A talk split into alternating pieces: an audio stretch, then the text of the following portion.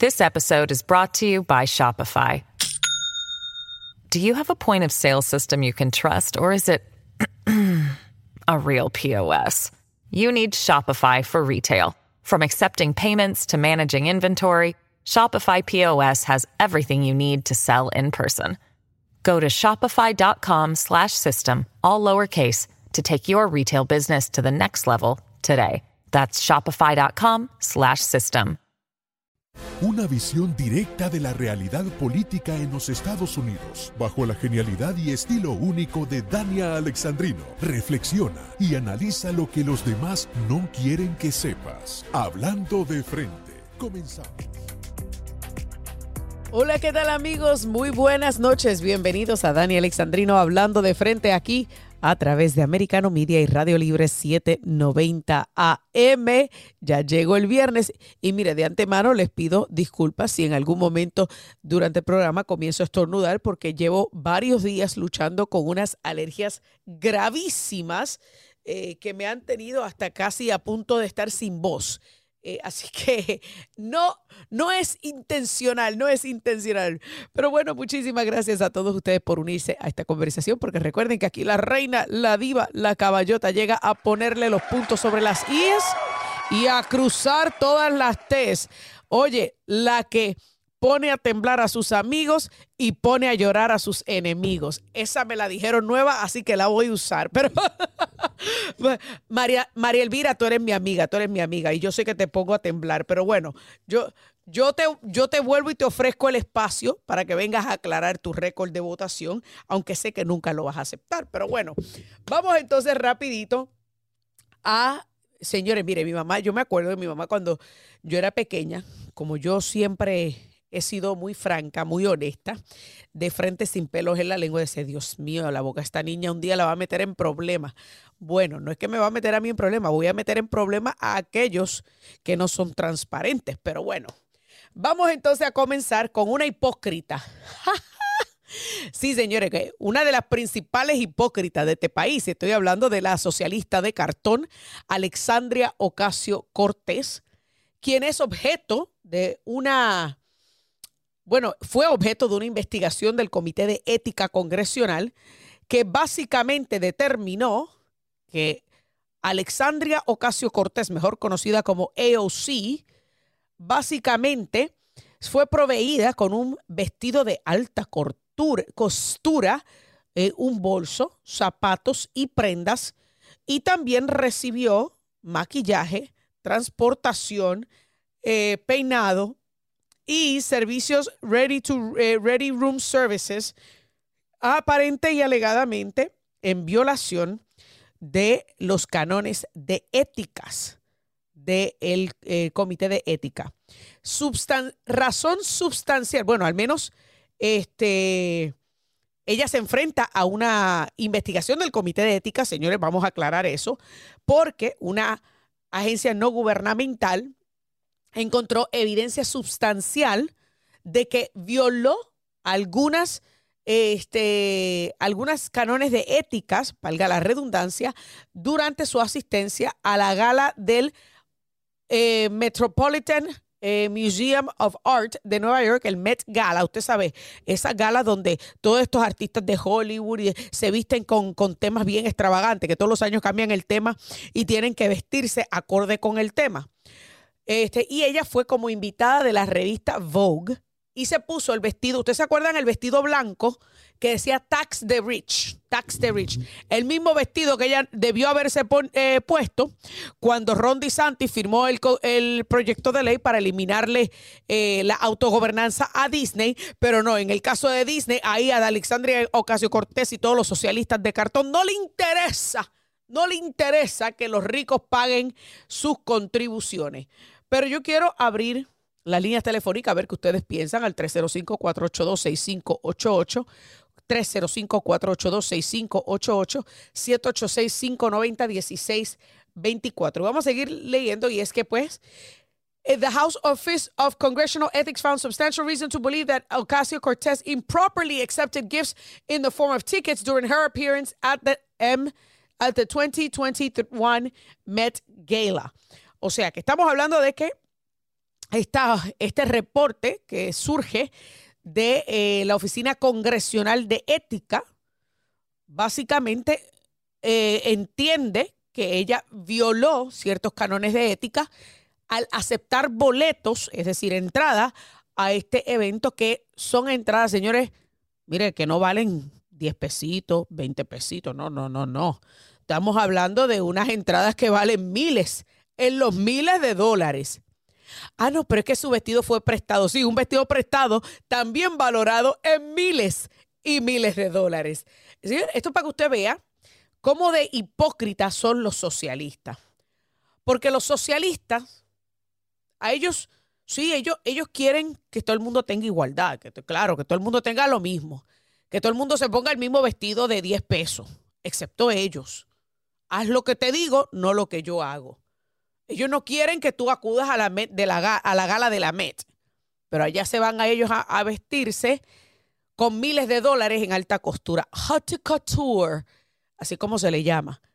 La misma que tiene un Tesla, la misma que se estaba quejando y pataleteando cuando ingresó al Congreso de que 174 mil dólares al año no le alcanzaba para pagar un apartamento en Washington, D.C. por lo caro de la renta.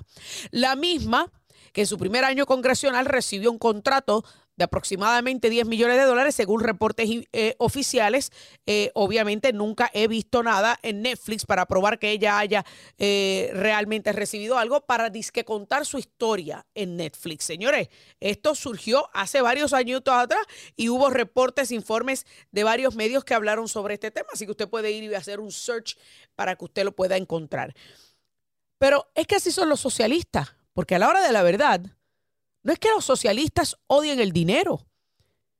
No es que los socialistas quieran tu dinero. No, no, no, es que ellos no quieren que tú lo tengas.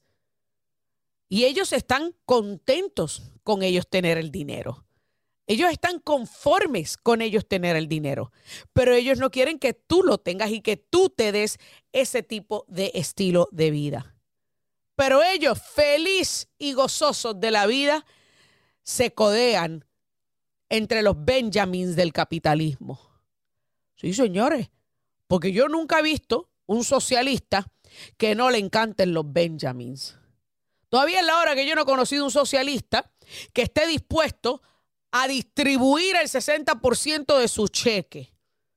No, no, no, para que con, por aquello de poner la acción donde, donde ponen la palabra, ¿verdad? De que todo el mundo tenga lo mismo y que repartamos el dinero de todo el mundo. Porque esa, es la realidad de estos socialistas. A ellos no les interesa que tú tengas el dinero. A ellos no les interesa tener tu dinero. Ellos lo que no quieren es que tú tengas el dinero. Y ellos son el ejemplo perfecto de la hipocresía de la izquierda, no solamente en este país, alrededor del mundo. Ay, pero es que el socialismo real no ha sido implementado en ningún lugar. Claro, porque es que es la misma epopeya romántica que siempre nos dicen. Es el mismo cuento fallido y chino que siempre nos dicen. No se ha implementado y nunca se implementará. Porque mientras la codicia, mientras esté la, la, ¿cómo se dice esto? La ambición del ser humano de por medio, nunca se implementará. Además de que el socialismo equivale a promulgar y promover la mediocridad la mediocridad que a fin de cuentas termina convirtiéndose en igualdad de miseria para todos. Excepto, claro está, aquellos de la alta cúpula, como Alexandria Ocasio Cortés, como Bernie Sanders, que estaba cobrando 95 dolaritos, señores, 95 dolaritos, en un tour donde iba a hablar de su libro y luego iba a firmar un ejemplar de su libro. Eh, hablando del socialismo, pero cobrando como capitalista. Así de hipócritas son estos socialistas de cartón. Porque mire que es bien fácil ser socialista en un país capitalista, pero trate de ser capitalista en un país socialista. A ver cómo el cuento le va. Y mis amigos cubanos, venezolanos y nicaragüenses saben de lo que yo hablo. Porque no es lo mismo llamar al diablo que verlo venir. De hecho, Muchos cubanos le avisaron a los venezolanos y los venezolanos dijeron, no, chamo, a nosotros no nos va a pasar esa vaina. Y ya míralos donde están, veintitantos años después del socialismo del siglo XXI. Después los venezolanos le advirtieron a los colombianos, oigan, cuidado, no voten por Petro, que esto y que lo otro. Señores, y ya Colombia va cuesta, cuesta abajo y de boca. Pero claro, nadie aprende por cabeza ajena. Pero esta es la gente que tenemos en Washington, tratando de representarnos, gastando tu dinero y el mío y queriendo que tú guíes una bicicletita al trabajo mientras ellos acuden a una gala del, eh, del Museo Metropolitano de Arte de Nueva York que cuesta miles de dólares la entrada y obviamente tú te quedas en tu casa viéndolos desde la computadora o el televisor. Por eso, a ninguno de ellos les creo absolutamente nada.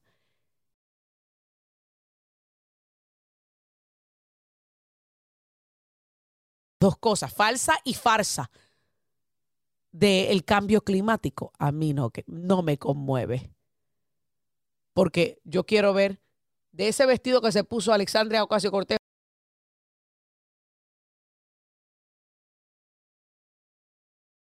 ese vestido. Vamos entonces, señores, a hacer una breve pausa. No se mueva, que ya regresamos con más. Dani Alexandrino hablando de frente. This episode is brought to you by Shopify. Do you have a point of sale system you can trust, or is it a real POS? You need Shopify for retail. From accepting payments to managing inventory, Shopify POS has everything you need to sell in person.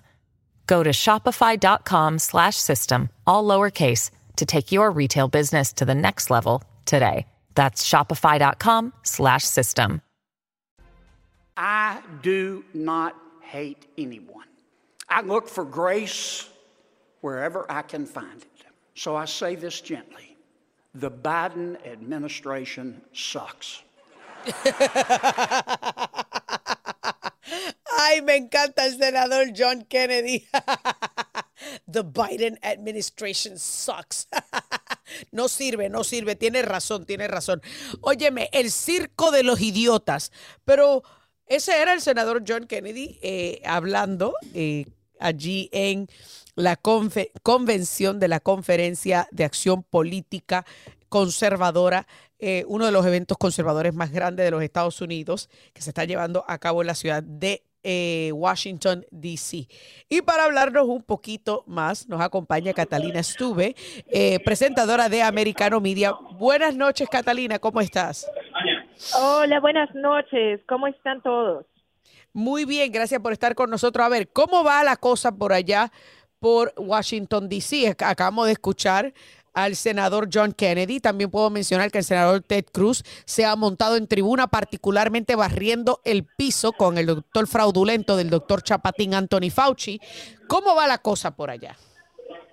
Bueno, te cuento que aunque afuera está haciendo mucho frío, aquí adentro del hotel está eh, en candela todo el mundo, está muy apasionado, muchos patriotas. En este momento estoy en el Reagan Dinner eh, que, se, que se está ahorita haciendo. Eh, inicialmente habló eh, eh Machalab, eh, presentó a Silk, de Diamond and Silk, le hizo como un homenaje súper lindo entre los asistentes vía Dr. Carson, vía el Mayor uh, Francis Suárez, lo saludé.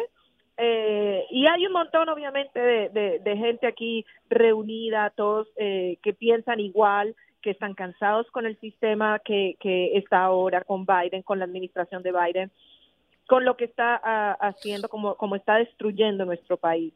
Así que obviamente están todos súper apasionados intentando defender lo que se llama nuestra libertad. ¿Y cómo está la concurrencia? Porque pues sabemos que muchos eh, líderes eh, republicanos no iban a asistir al CIPA, como por ejemplo entre estos el líder de la mayoría en Cámara, Kevin McCarthy, el líder de la minoría en el Senado, Mitch McConnell. De igual manera, eh, no se esperaba o no se espera que la candidata Nikki Haley, la, candidata, precandidata presidencial Nikki Haley, se aparezca. Tampoco se espera que el gobernador Ron DeSantis, eh, quien, de quien se ha mencionado que pudiese lanzar una candidatura, pero él no ha dicho nada, tampoco estará por allá. Sin embargo, Donald Trump sí estará por allá. ¿Cómo está el ambiente? ¿Cómo está la concurrencia? ¿Y qué se está diciendo de la concurrencia sobre estos ausentes y presentes? Justamente, y lo acabas de decir, se habla mucho, se habla mucho entre la gente y, y yo creo que les hace falta, sobre todo que el año pasado eh, Ron DeSantis hizo un eh, discurso muy alentador hacia la gente, eh, a él lo quieren mucho, aunque se hizo la encuesta y ganaba eh, Trump entre DeSantis y Trump, obviamente.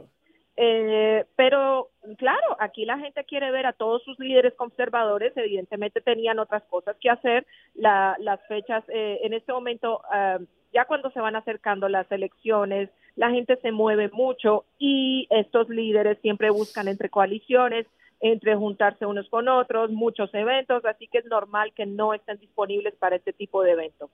Eh, por otro lado, la gente también está hablando que ven menos tráfico, que ven menos, menos gente caminando por, por aquí, por entre los pasillos. Y es que la forma en que organizaron el CIPAC en este hotel lo pusieron como que en dos pisos. En el piso de abajo están las exhibiciones, en el piso de arriba está lo que es el stage con, los discursos y detrás lo que es el media row, eh, todo lo que es la prensa y, y las entrevistas.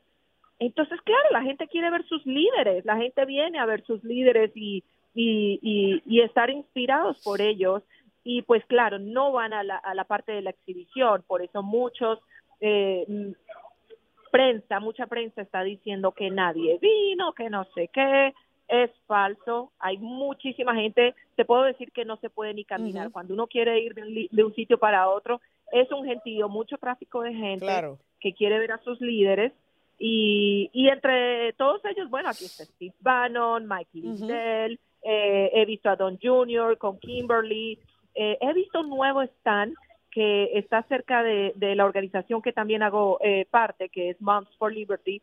Eh, al lado de nosotros está una organización china de, de, oh. de unos chinos que simplemente están en contra de, del régimen actual. Okay, y ha hecho algo impresionante de grande eh, y bueno, eh, como te digo, todos los conservadores estamos en Mount for Liberty. Hoy tuvimos el placer de tener a, Marjorie Taylor, tuvimos el placer de tener a Carrie Lake, a Matt Gates.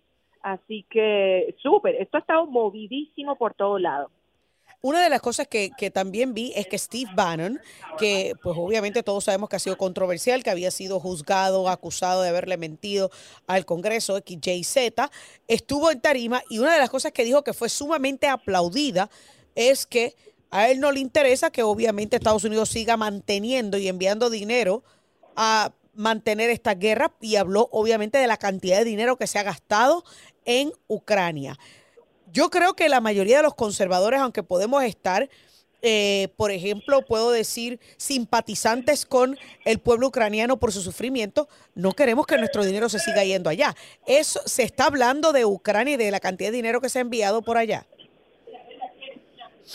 Bueno, y es que estamos hablando de billones y billones de dólares que primero no sabemos en qué están en qué se lo están gastando. Ya se envió armamento, ya se enviaron hombres. Yo no entiendo por qué Estados Unidos está invirtiendo básicamente en una guerra que simplemente eh, se puede evitar por otros medios. Entonces, eh, ¿qué te puedo decir? Para mí esto es un abuso de poder y Steve Bannon tiene toda la razón en quejarse porque mm, aunque todos apoyamos en el fin de la guerra, nadie está apoyando una guerra. Bueno, el presidente actual parece que sí, parece que simplemente él quiere que se haga guerra y, y, seguir con esto, porque no, no hay de otra, o tendrá sus propios intereses. ¿Qué tú piensas?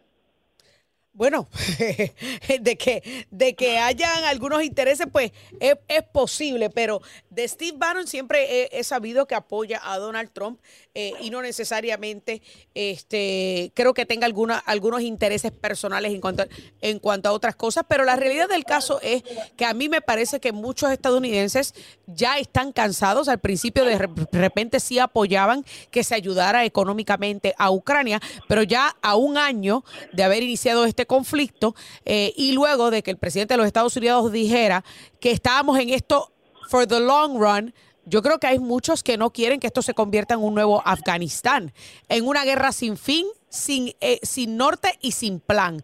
Y, yo creo que eso es lo que estamos viendo eh, salir de muchos conservadores. Mencionaste a Matt Gates y una de las cosas que este, yo siempre digo, Matt Gates es sumamente este, controversial. Ha sido controversial en, en estas posturas y en estas tarimas. Así es, así es. Y la gente lo quiere mucho por su misma pasión que tiene de defender su país.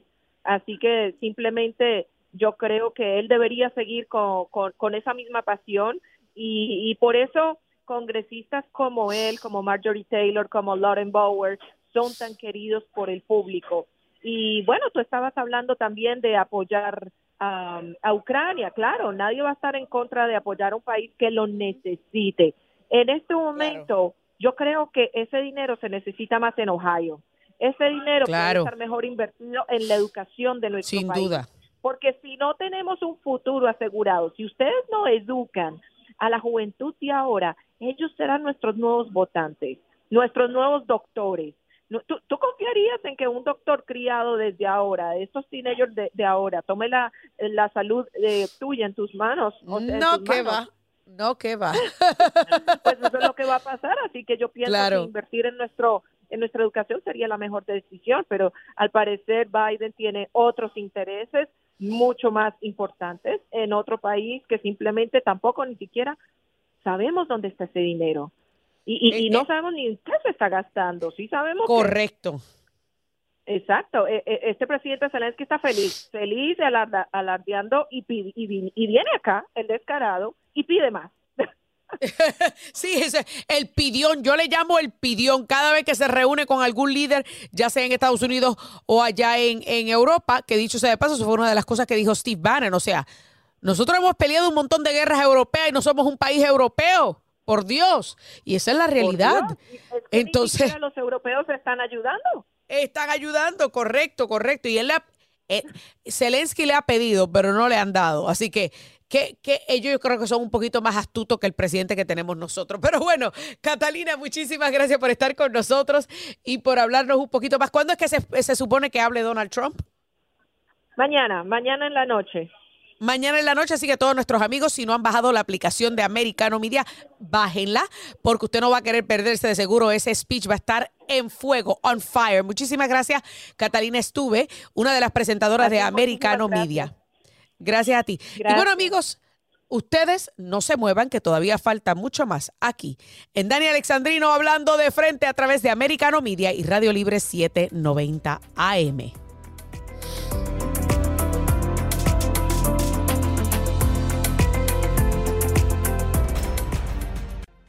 There is a, separate House Republican, Congressional Republican proposal that would override legislation allowing non-citizens to vote in Washington, D.C. elections. If that passes the Congress, with the president sign it?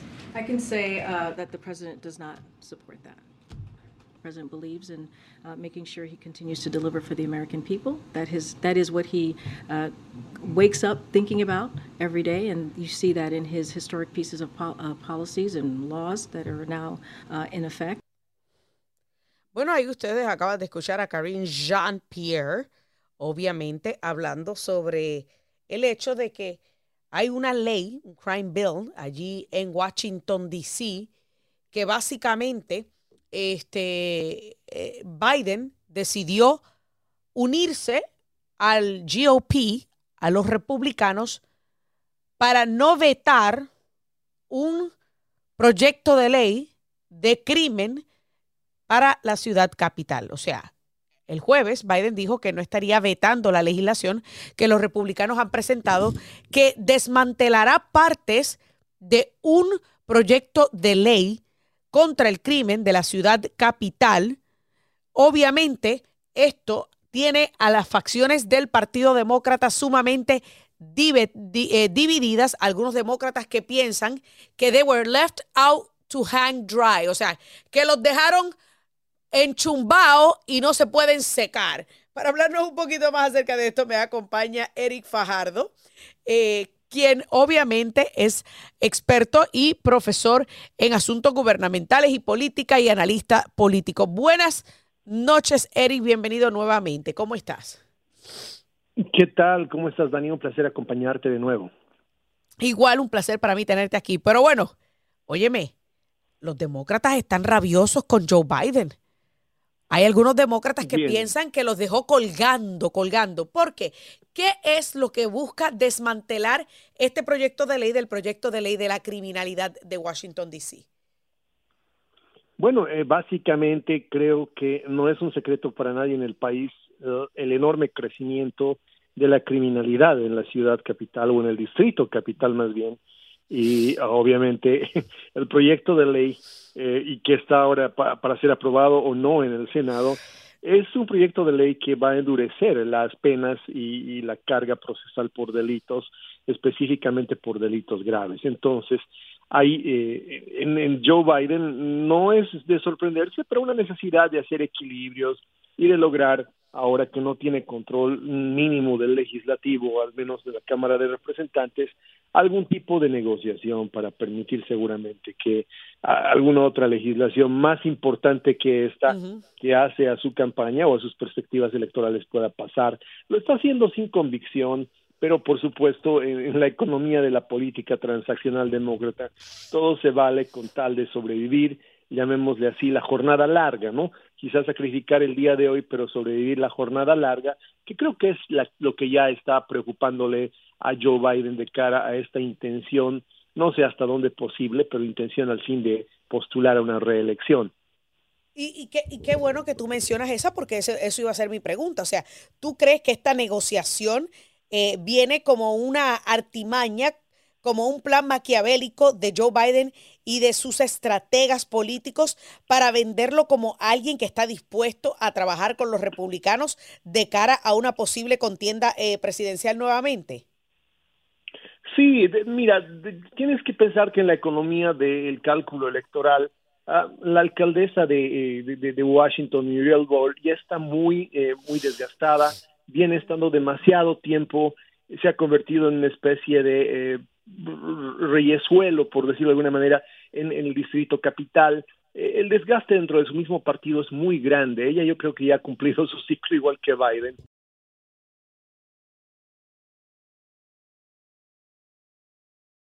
Propuso su consejo, tendría que ser consejo municipal, es que es difícil definir Washington, tú sabes que es un distrito, ni siquiera es una ciudad, es un distrito de de, de, de, Colombia que de repente funciona como una ciudad alrededor de, la sede del poder. Sin embargo, hay unos, eh, digamos, eh, hay algunas modificaciones que propuso su consejo que seguramente pues le van a costar a Joe Biden en la jornada larga, en la perspectiva electoral, mucho más de lo que puede ganar con las simpatías de los votantes de Washington. Entonces, sí, hay una apuesta a, digamos, salvar la jornada larga electoral que él piensa proponerse más adelante y sacrificar, por supuesto, una ciudad que significativamente en comparación a lo que podría representarle eh, la asociación con el GOP es muy poco el, efecto electoral adverso para él. Claro, claro, y, e incluso aunque haya algún tipo de efecto adverso electoral, a la hora de la verdad, el 90% de Washington, D.C. aproximadamente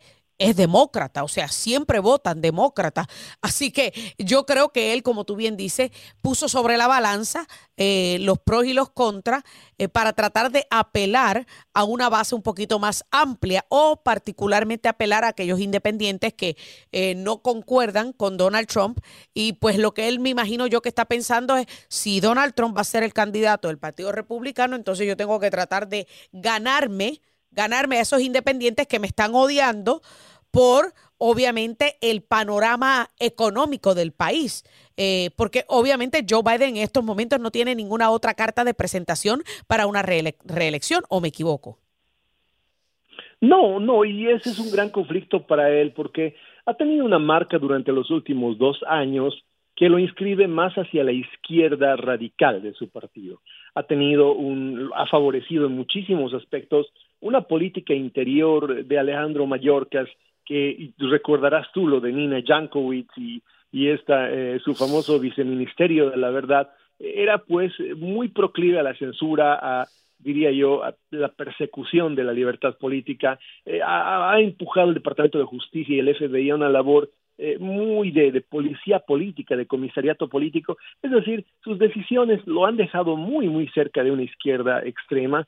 Venir ahora a cambiar de marca, no sé cuánto le va a favorecer Dania, no sé cuánto podría recomponer su imagen con los independientes y los moderados de su partido, cuando eh, la perspectiva que se tiene de él es que los últimos dos años prácticamente ha sido un bolchevique en muchos sentidos y eh, Washington no va a hacer la diferencia. La gente podría digámoslo así, volcársela en Washington y el efecto electoral que él está calculando es mucho más grande, ¿no? Ahora, no sé, como te digo, hasta dónde este rebranding eh, suene lógico en, el electorado moderado demócrata, que pienso yo que está buscando alternativas más allá de lo que su partido y el gobierno estén pretendiendo hacer.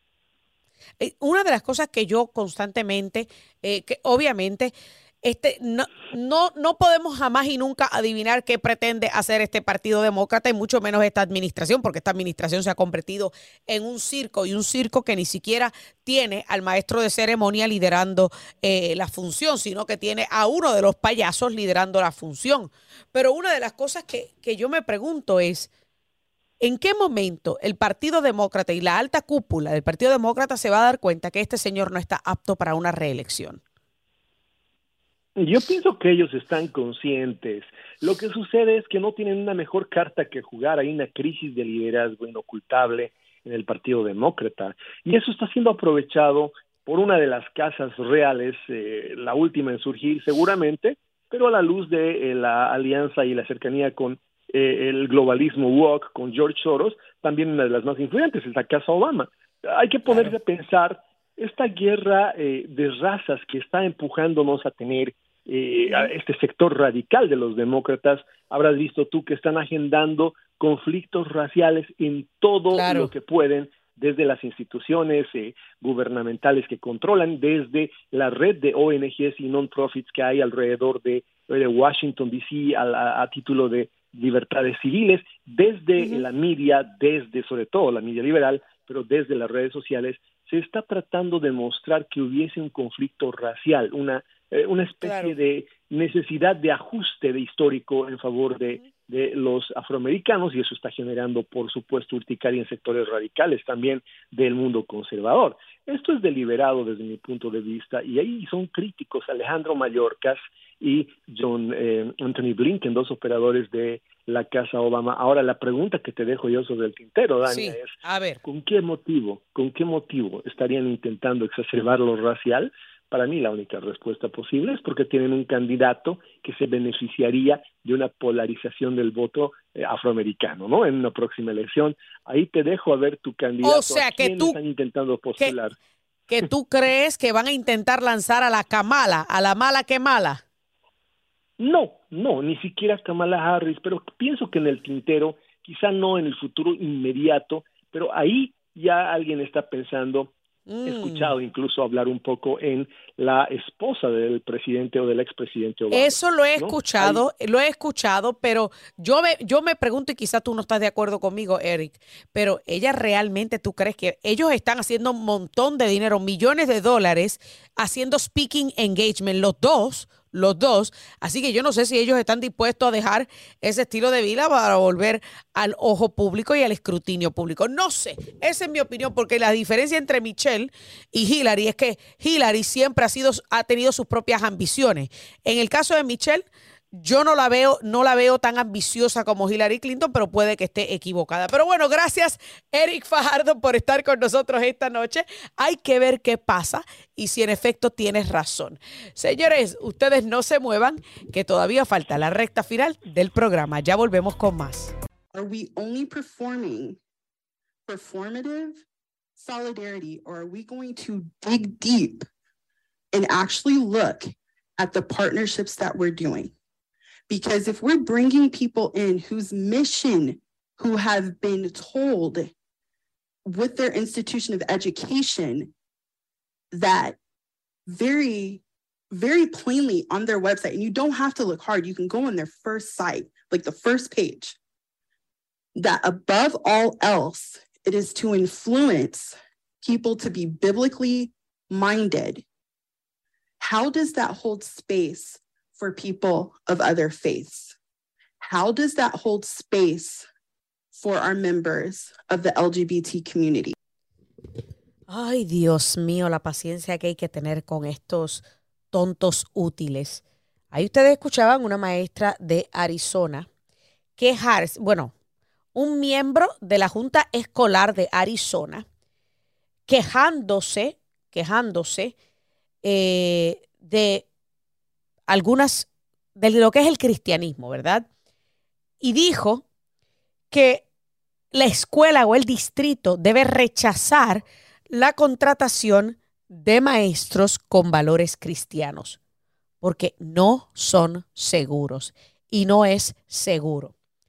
Lo dice una mujer que, obvio, a primera vista está unas ciento y pico de libras sobrepeso, se, se pinta el pelo color verde y anda con unas orejas de gato.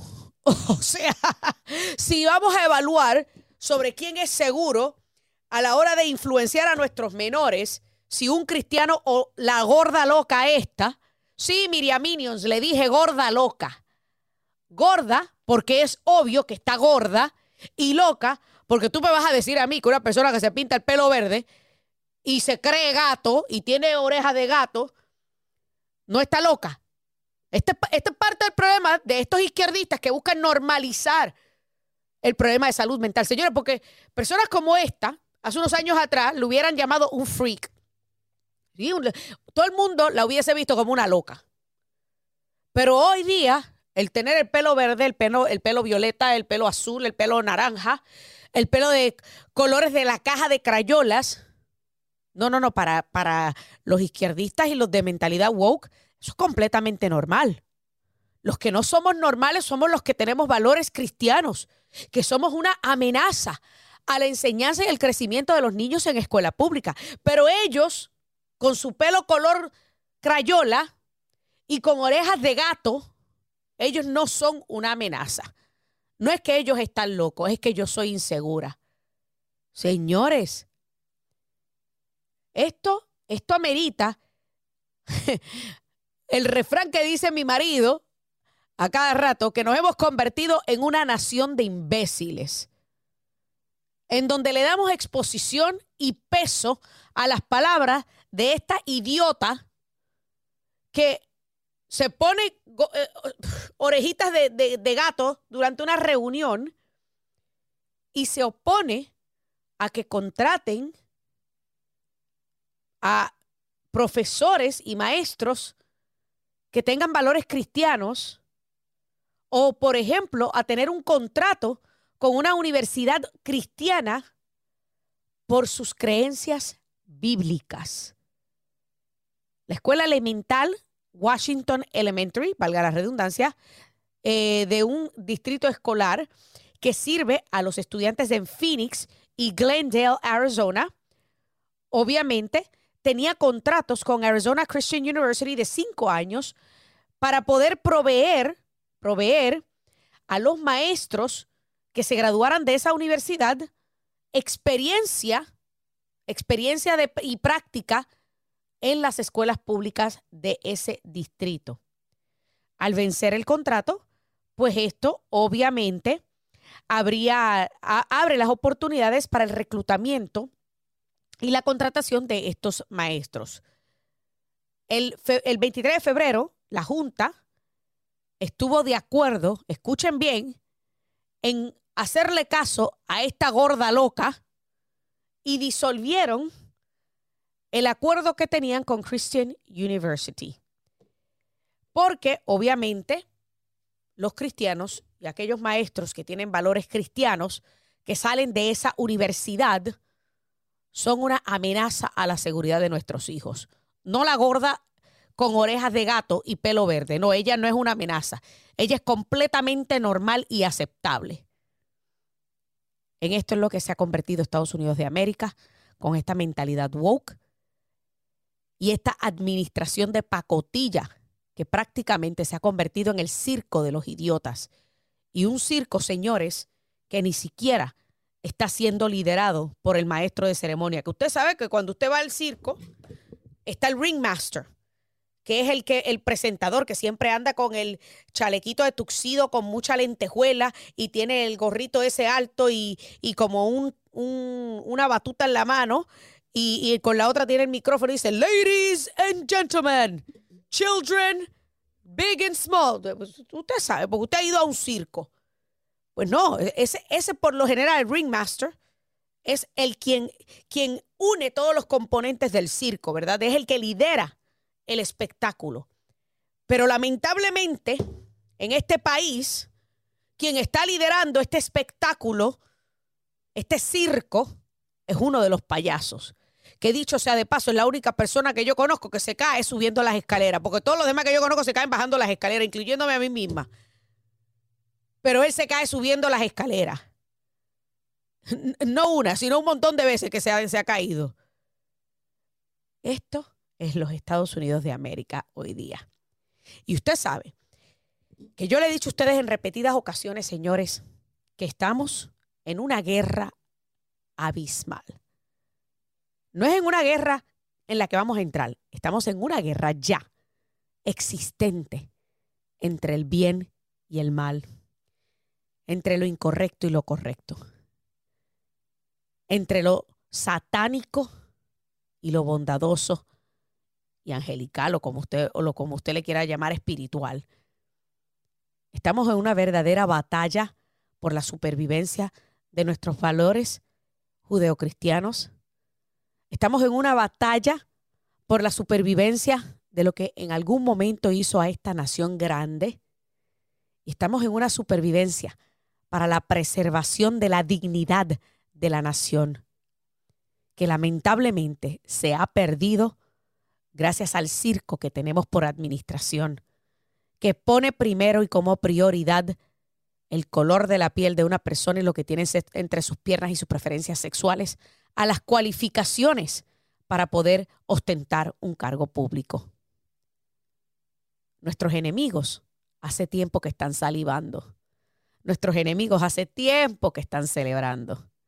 Y nuestros enemigos hace tiempo que ya están marcando sus movimientos con la intención de traer y llevar a los Estados Unidos de América a sus rodillas.